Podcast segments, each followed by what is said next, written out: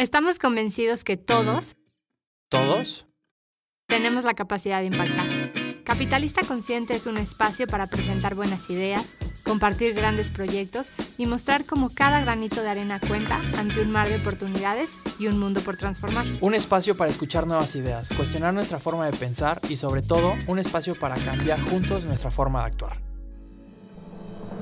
Bueno, bienvenido a un capítulo más de Capitalista Consciente.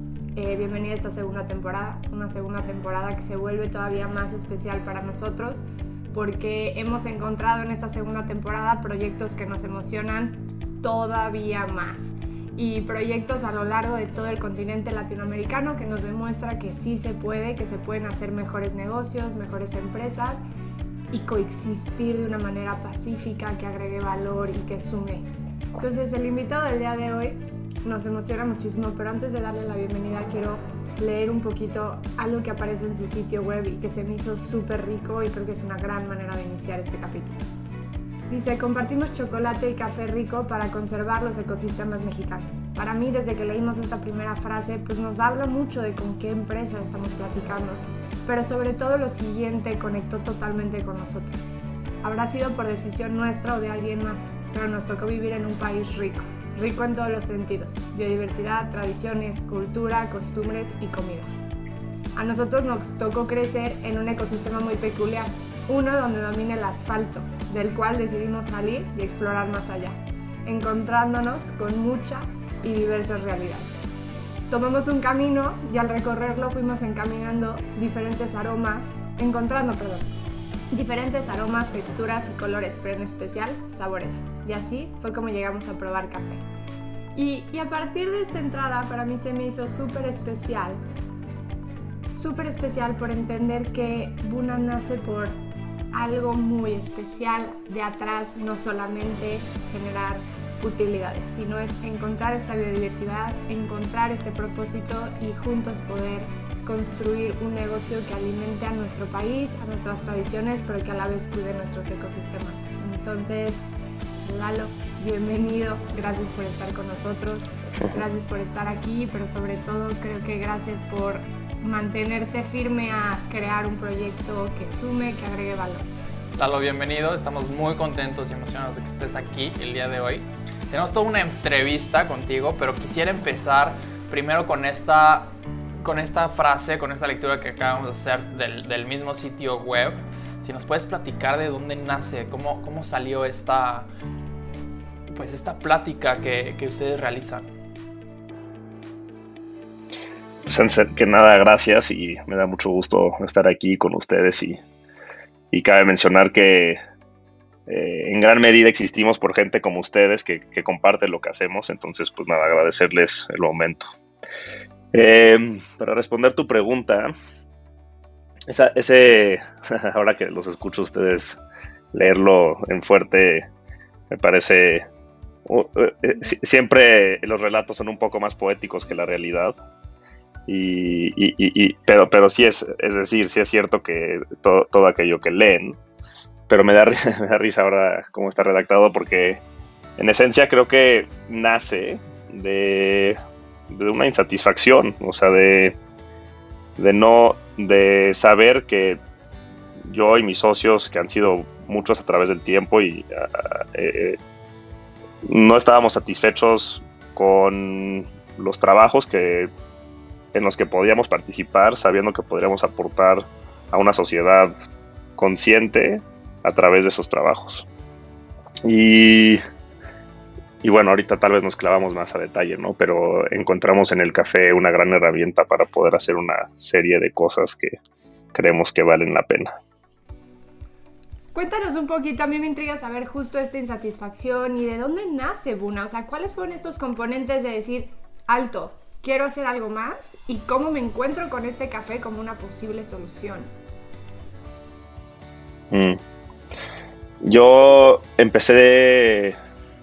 Yo era un terrible estudiante académico, pero un gran, un gran, un gran alumno, en el sentido que me encanta aprender y era el primero en la fila, siempre poniendo atención, pero era muy malo con el rigor de la escuela o lo que demandaba la escuela de mí, no, no, yo no entendía eh, el valor de, hacer tarea, ni presentar exámenes, ni, hacer proyectos. A mí me gustaba, me gustaba aprender y eh, eh, eso concluyó en que no estudiara una carrera. duré dos semanas en la universidad y, de ahí creo que un poco nace esta insatisfacción por, por mía, por lo menos, de, pues, pues, de darme cuenta que en las instituciones en las cuales estaba participando, sean academia o, instituciones privadas que me ofrecían trabajo, no sentía que se estaban llevando las cosas a cabo con, pues, con la serie de valores que a mí me gustaría ver representada en las instituciones. Entonces, e, e, esa es una parte esencial. Y Perdón, Lalo, ¿me puedes platicar un poquito más de, esa parte? Para ti, ¿cuáles son esos valores que tenían que estar representados? Eh, sí. Para empezar a hacer las cosas juntos, eso para mí es muy importante. O sea, creo que hacer las cosas solos o, con el beneficio para pocos es, difícil de tragar para mí. O sea, no, no, no creo que eso tenga futuro. Entonces hacer las cosas no solo juntos, sino para el bien de todos aquellos que están aportando es, muy importante.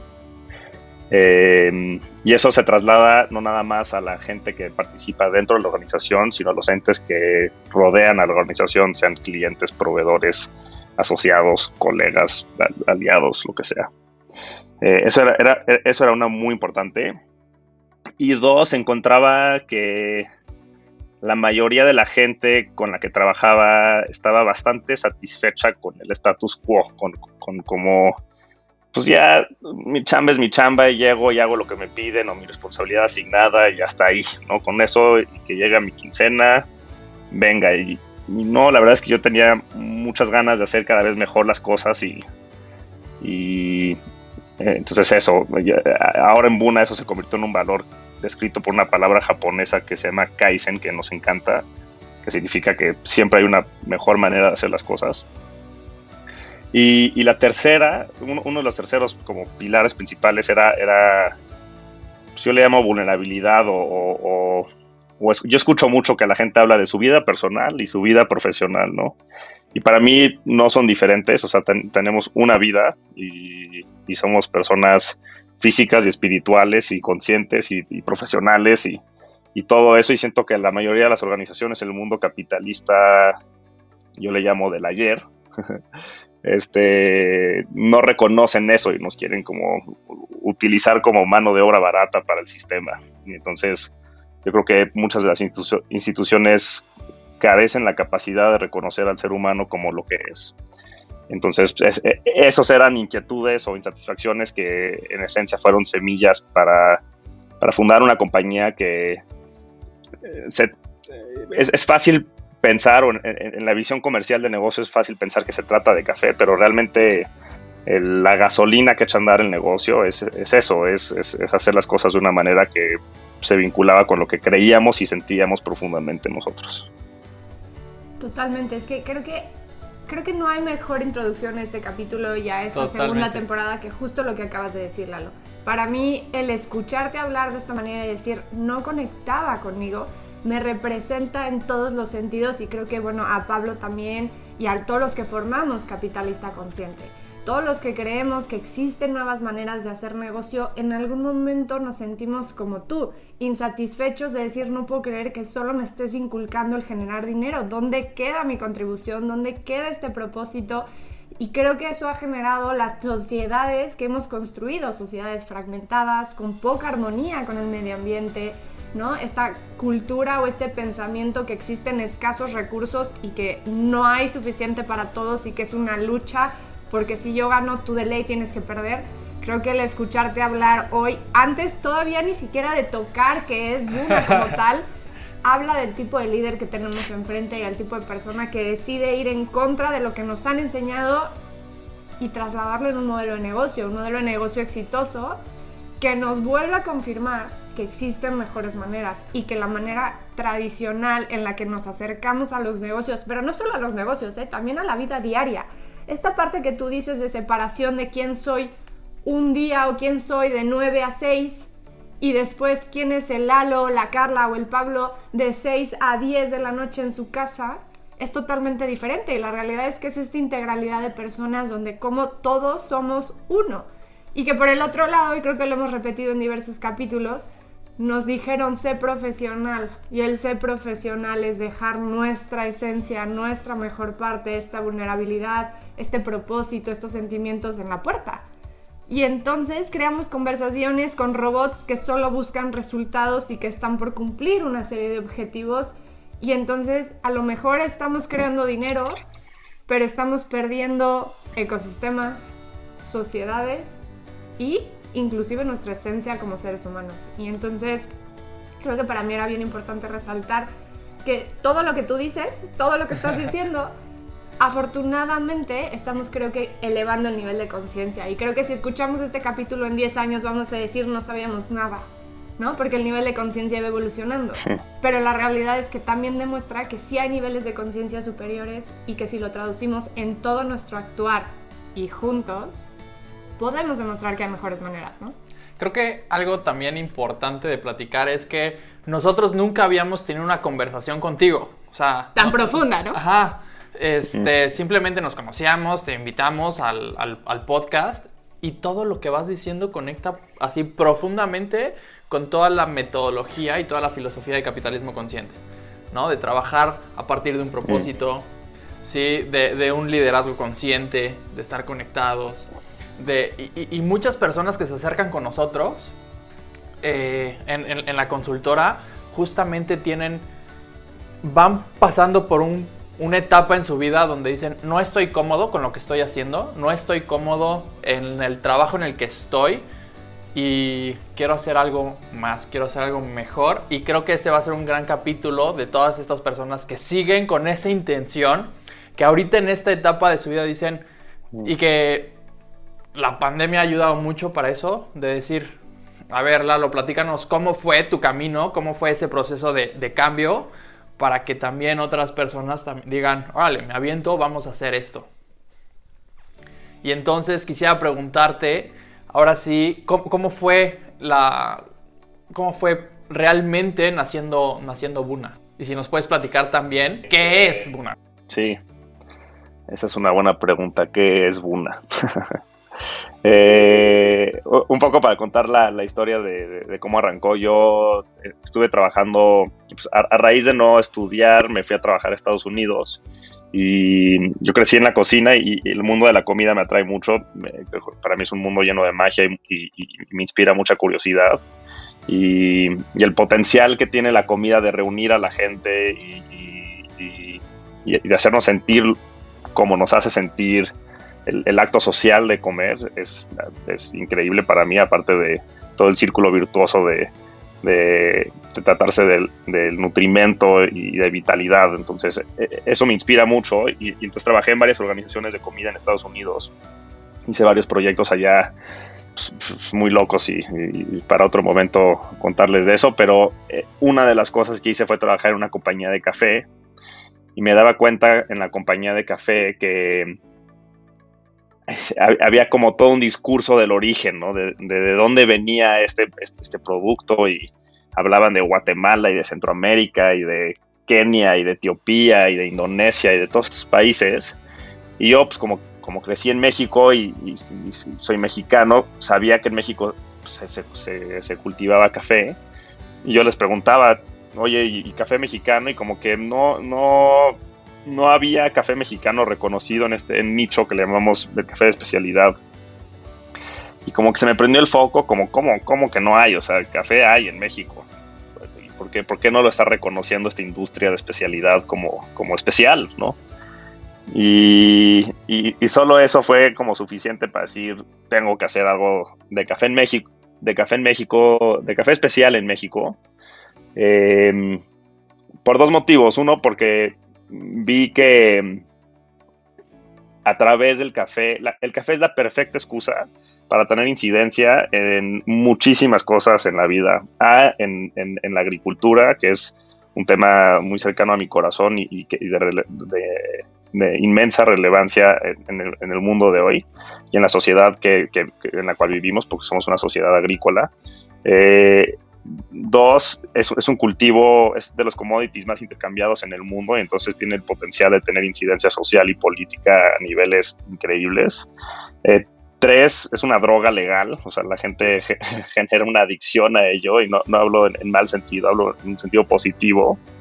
Eh, y cuatro, es un lubricante social, yo, yo, así considero el café, o sea, la gente muchas veces dice, pues vamos por un café y ni café toma, ¿no? O sea, se, se, echarán una galleta, un té, no sé. Pero, pero me encanta que la excusa de reunirse este, es el café. Entonces el café presentaba la oportunidad, bueno, y sumado a lo que decía al principio, ¿no? Que yo no veía en ese momento que en México estuviera surgiendo eh, algún proyecto vinculado al campo mexicano y, que se tratara de cafés especiales de alta calidad. Entonces dije, no, pues se tiene que hacer. Estaba bien chavo y entonces como que aventarme, ah, crecimos en una cultura que te, que te, hace pensar que los negocios son para los que saben de negocios, ¿no? Y yo no, nada más no sabía de negocios, no sabía de, de nada. Y, un amigo mío eh, que, estudió ingeniería química y que no estaba tan convencido por, los, por la oferta laboral, me dijo, no, pues, pues de trabajar en lo que me están ofreciendo, a lanzarnos a tratar algo, pues lancémonos, ¿no? Y entonces él y, otro amigo que era biólogo decidimos juntarnos y, me regresé a México a lanzar juntos pues, este, este proyecto eh, inspirado en lo que nos tenía inquietos o e insatisfechos, eh, enfocado en el café, y eso era todo lo que sabíamos. No sabíamos ni cuál era el modelo de negocio, ni qué íbamos a vender, ni qué íbamos a... Sabíamos que trataba de café en México y que el negocio iba a estar inspirado por estas inquietudes que teníamos con la oferta laboral que, teníamos. Entonces, esa es un poco la historia de, de cómo arrancó. ¿Y qué es? es tal vez un poco más fácil responder esa pregunta ocho años después, casi nueve años después ya. Este, pero la realidad es que ha cambiado mucho a través del tiempo porque hemos, hemos tenido, este, creo que la ventaja de aportar nuestra flexibilidad hacia dejar que el, camino se nos vaya desenvolviendo. Eh, de, haber sido rígido lo que queríamos que fuera, creo que hubiera fracasado la parte de negocio. Y, entonces hoy, más bien vamos a responderlo de dos maneras. Buna ha sido muchas cosas.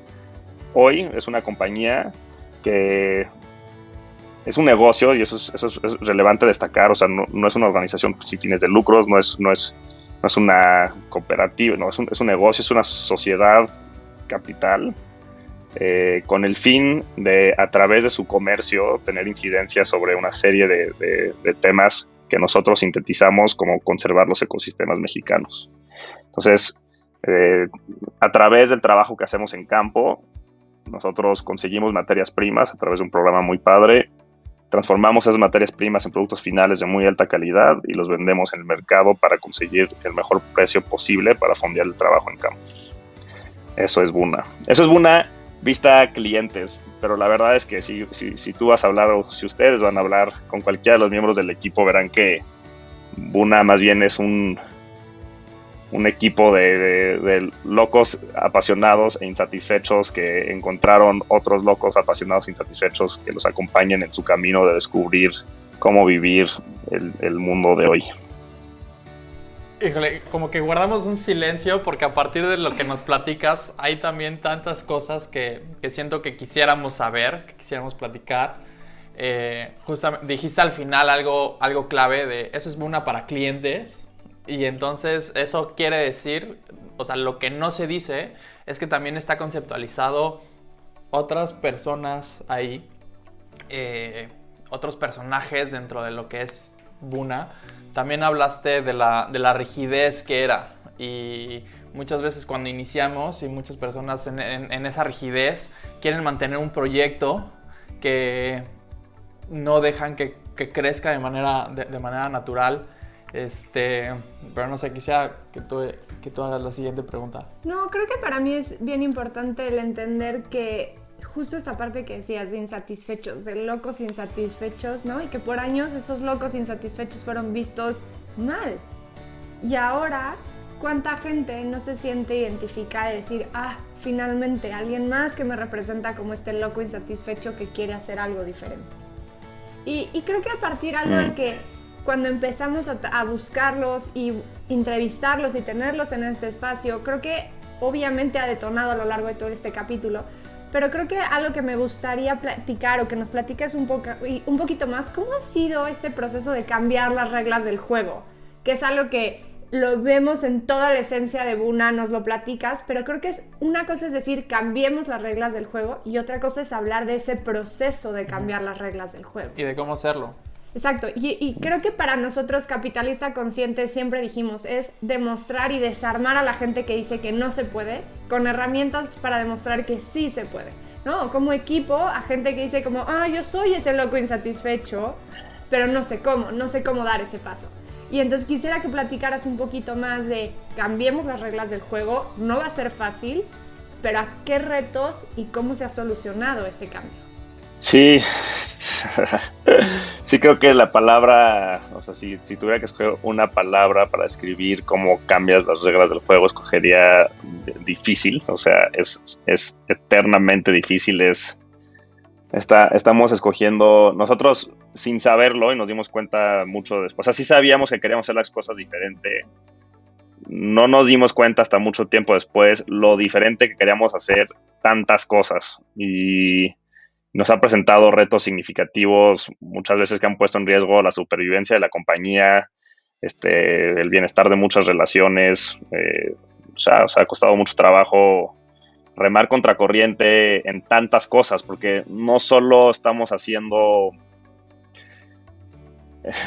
en Buna hacemos diferente, nuestra cadena de proveeduría es, radicalmente diferente a cómo funciona en el, mercado convencional. En Buna hacemos muy diferente cómo contratamos, cuidamos y, ofrecemos crecimiento a, los, colaboradores en un equipo.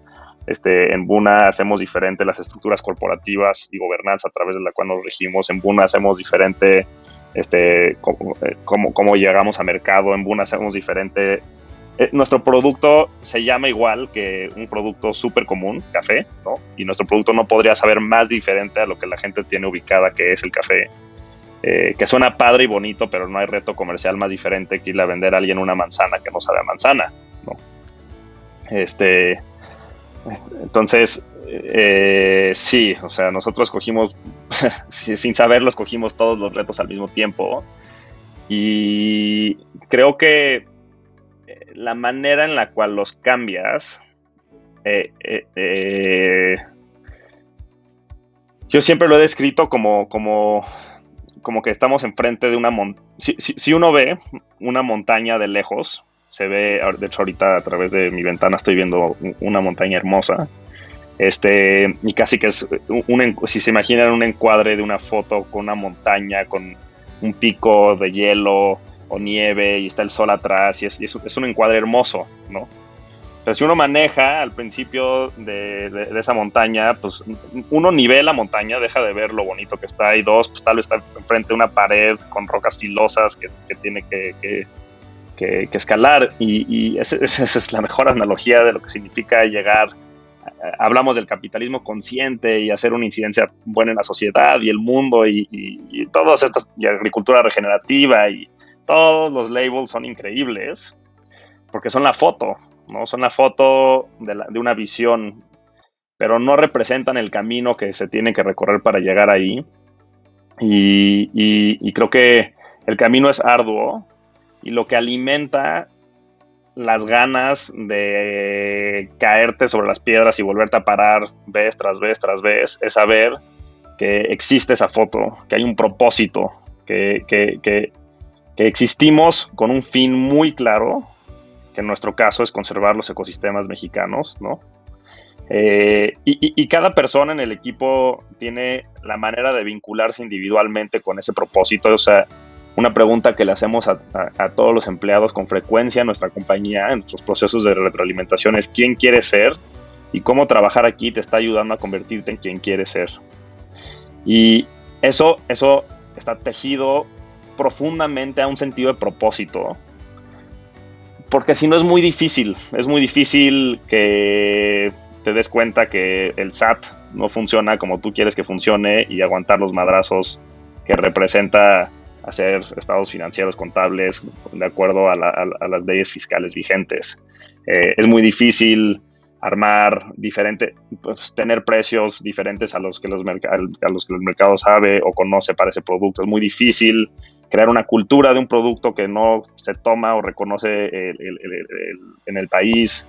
Es muy difícil convencer, a, o sea, todos los retos que, que, por cierto no, no los digo como víctimas, los vivimos todos los empresarios en todos los segmentos convencionales o no, este, pero creo que la, la, razón por la cual muchos negocios, yo siempre he dicho que los negocios quiebran por falta de perseverancia, porque la verdad es que en el mundo capital en el que vivimos, fuentes de financiamiento abundan y, y de hecho sobran, ¿no? Este, y más bien la gente deja de estar inspirada o motivada por aquella herramienta financiera que utilizaba para generar más dinero.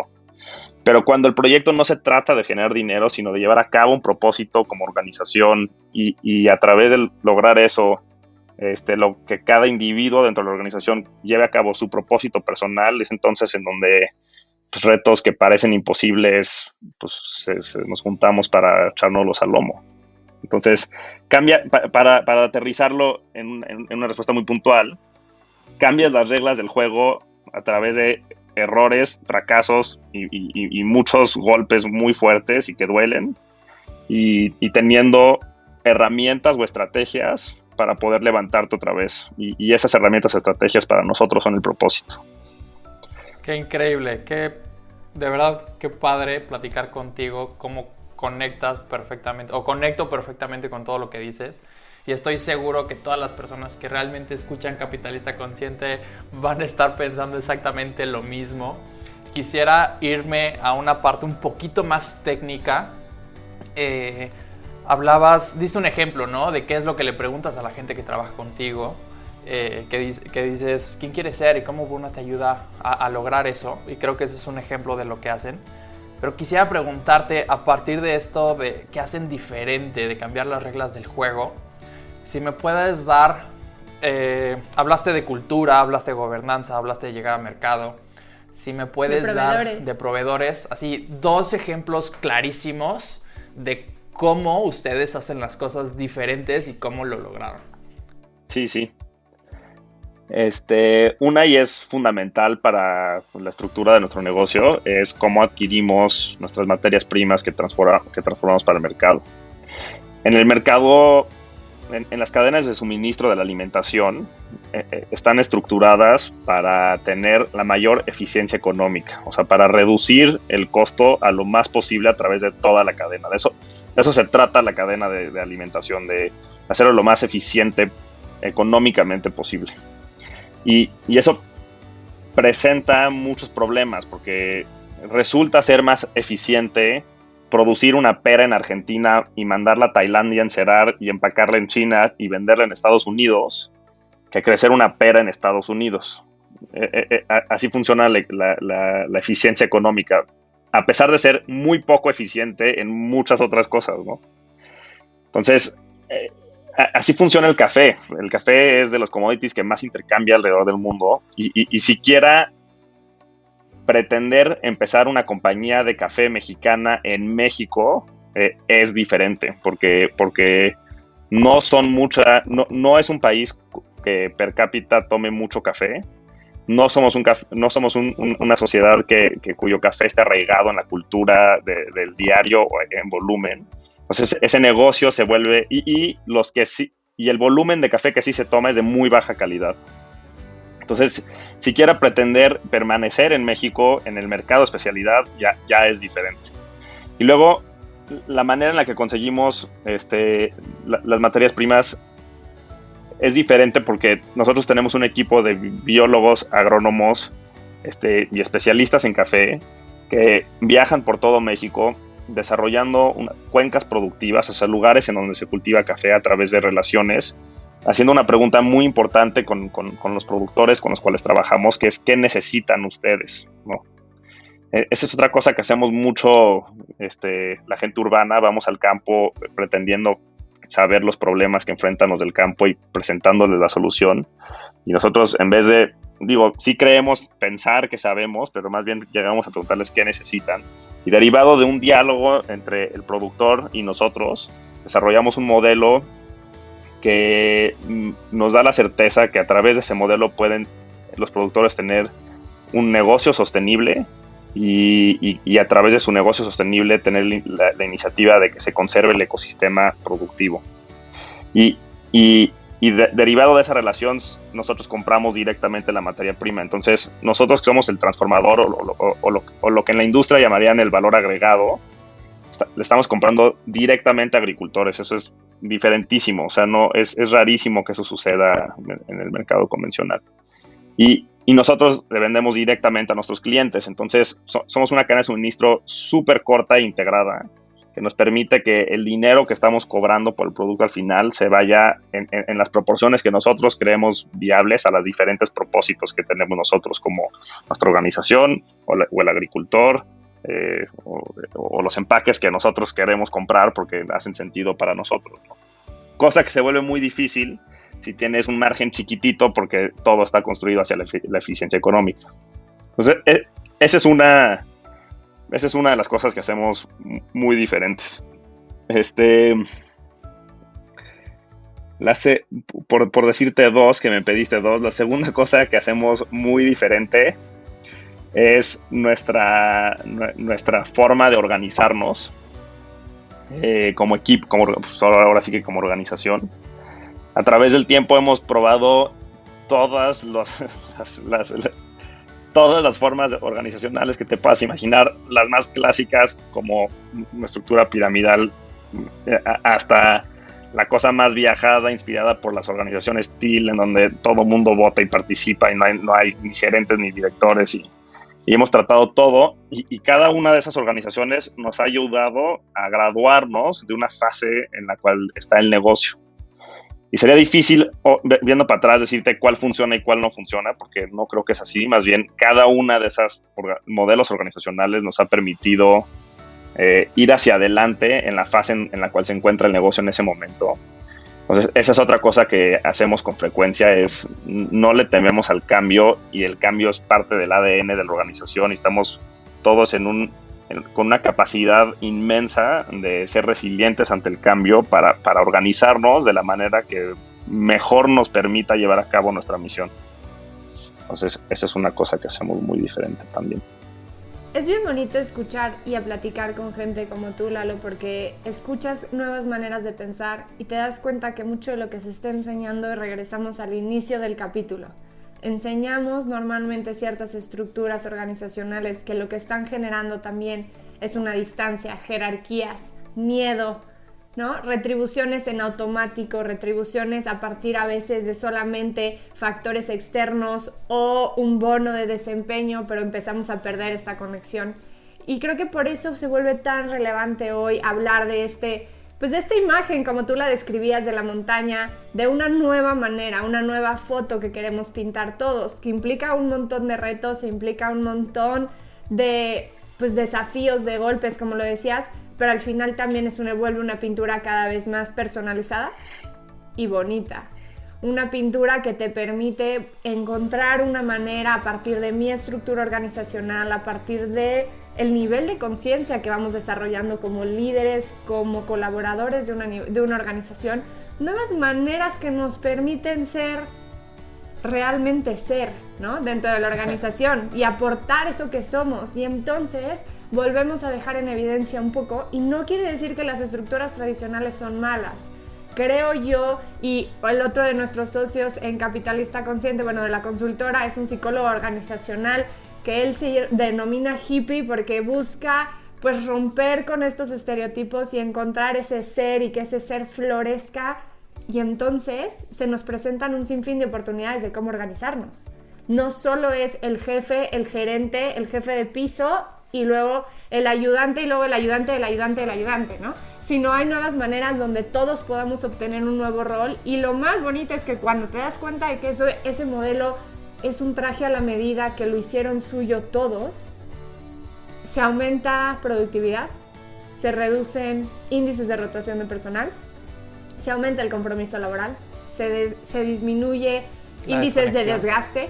¿no? El otro día revisábamos una cifra, decía que el 85% de los eh, empresarios, bueno, no empresarios, colaboradores, gente que trabaja en el mundo, tiene una fuerte desconexión emocional con su trabajo. O sea, lo que quiere mm. decir que no les gusta, que donde pasamos el 80% de nuestro tiempo, lo odiamos.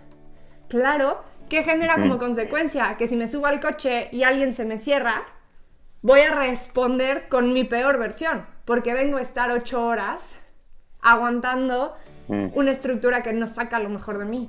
Y, creo que de, ahí también vuelve esta riqueza de por qué hablar contigo, por qué tener a Buna aquí, es darle este espacio y reconocer que a lo mejor hay cosas que yo como mercado no logro visualizar, pero que hay un trasfondo súper potente en cada una de las acciones y en cada uno de los productos que vende Buna.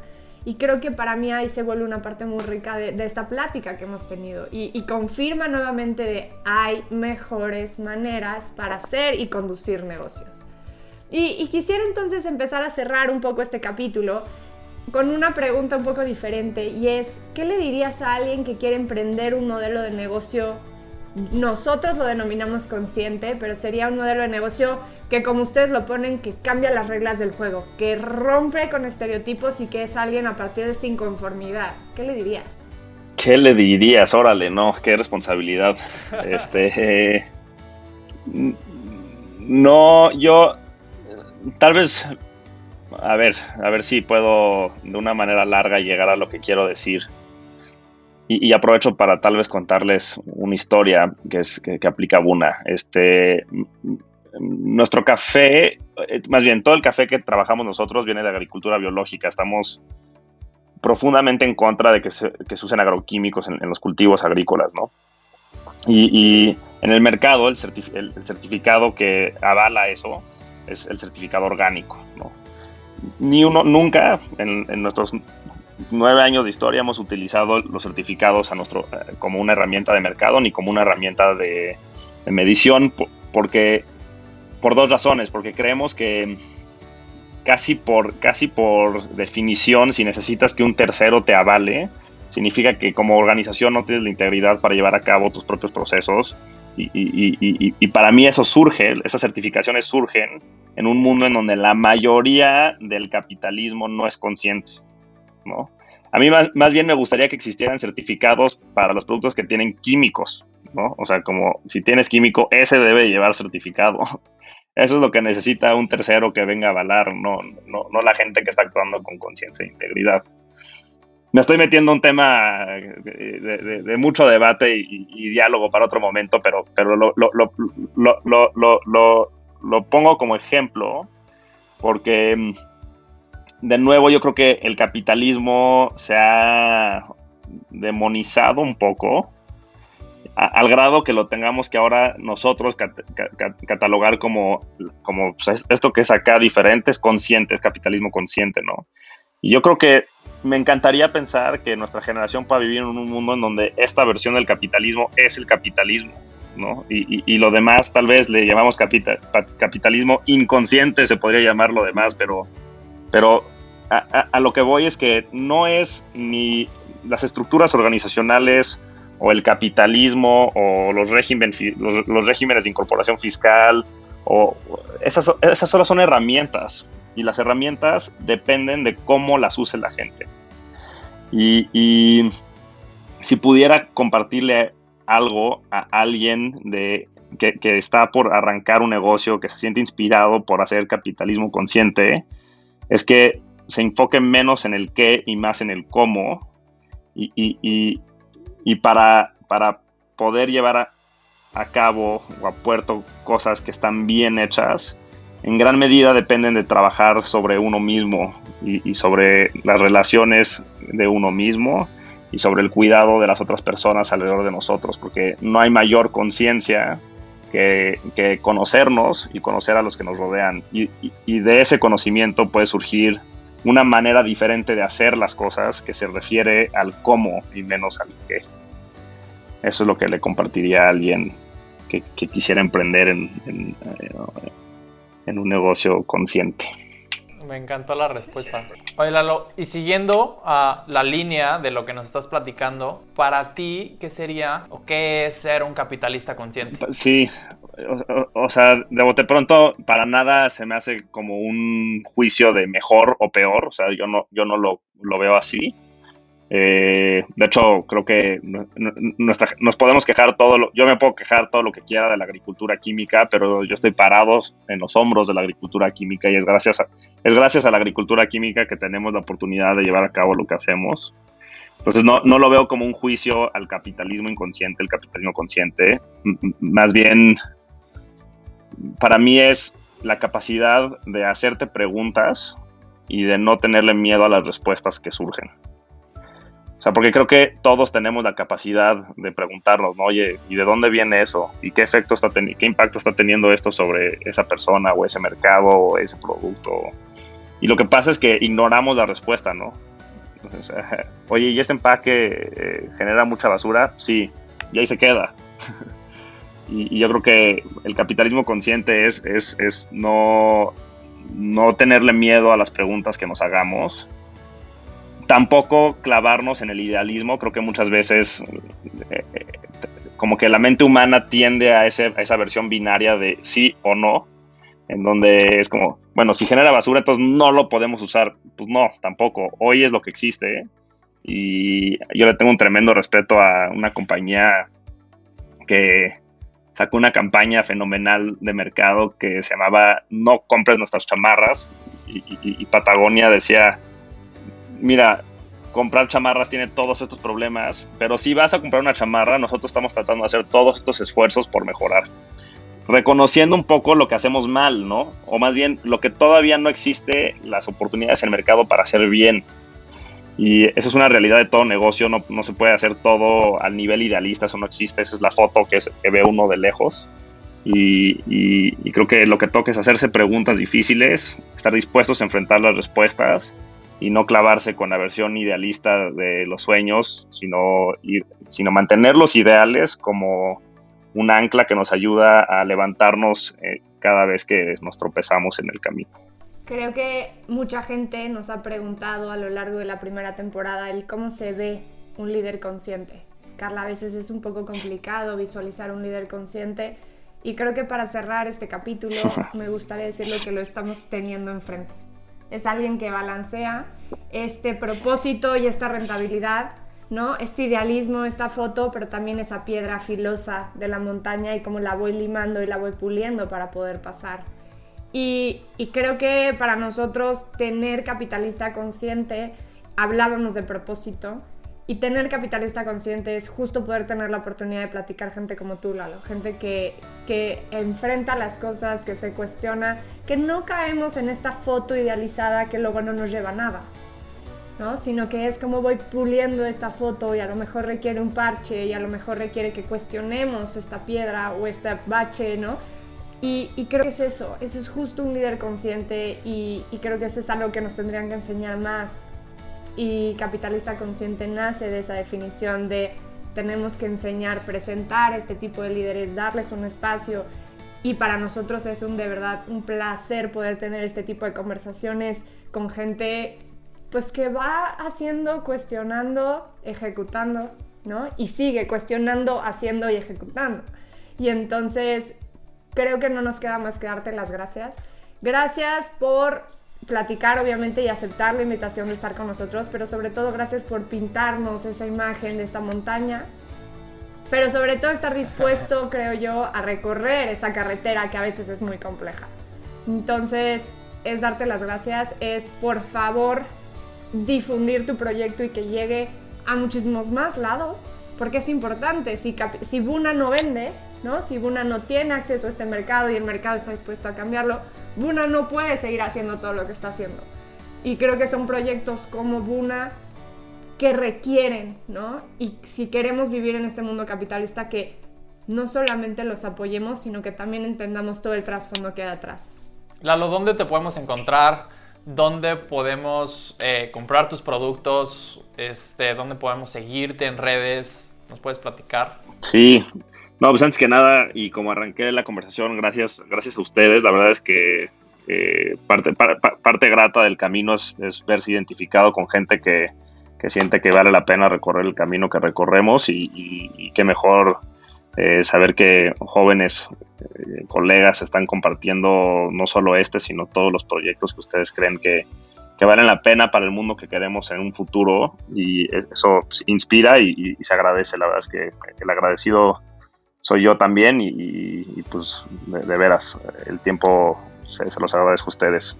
Sobre dónde encontrarnos, Buna.mx es la mejor forma de encontrarnos. Estamos tratando de, de migrar la mayor parte de nuestro negocio en línea la, la, pandemia nos, ayudó mucho a, realizar ese sueño que teníamos siempre y que no nos habíamos dado el tiempo para llevar a cabo y ahora ya está bastante más formal.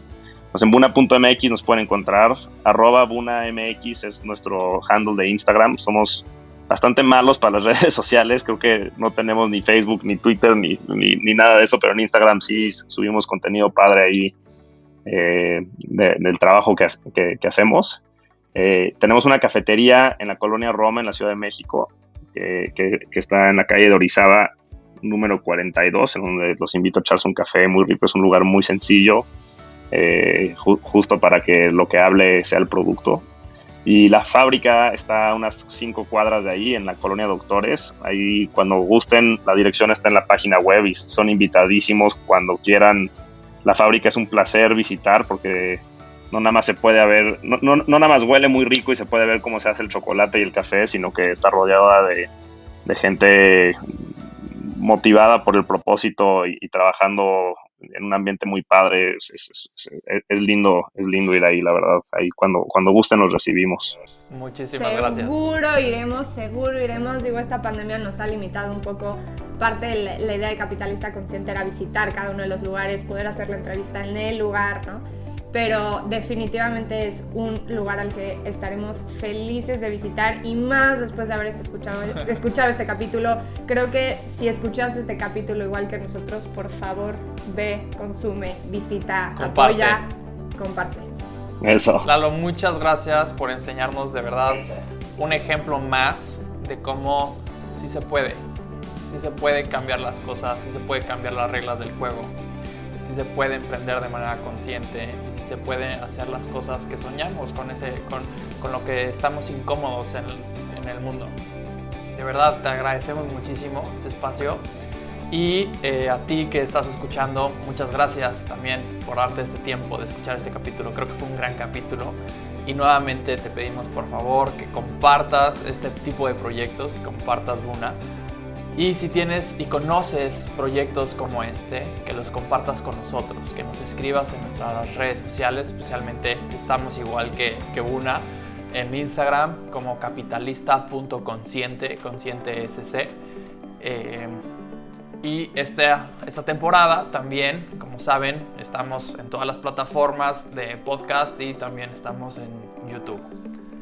Muchas gracias y nos vemos el próximo capítulo.